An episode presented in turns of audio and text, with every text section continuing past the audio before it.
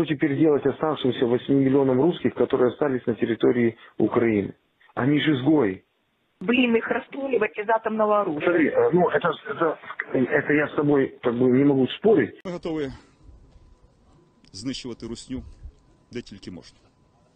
Але я переконаний, що бити русню треба не тільки в Україні, а за її межами на території Росії.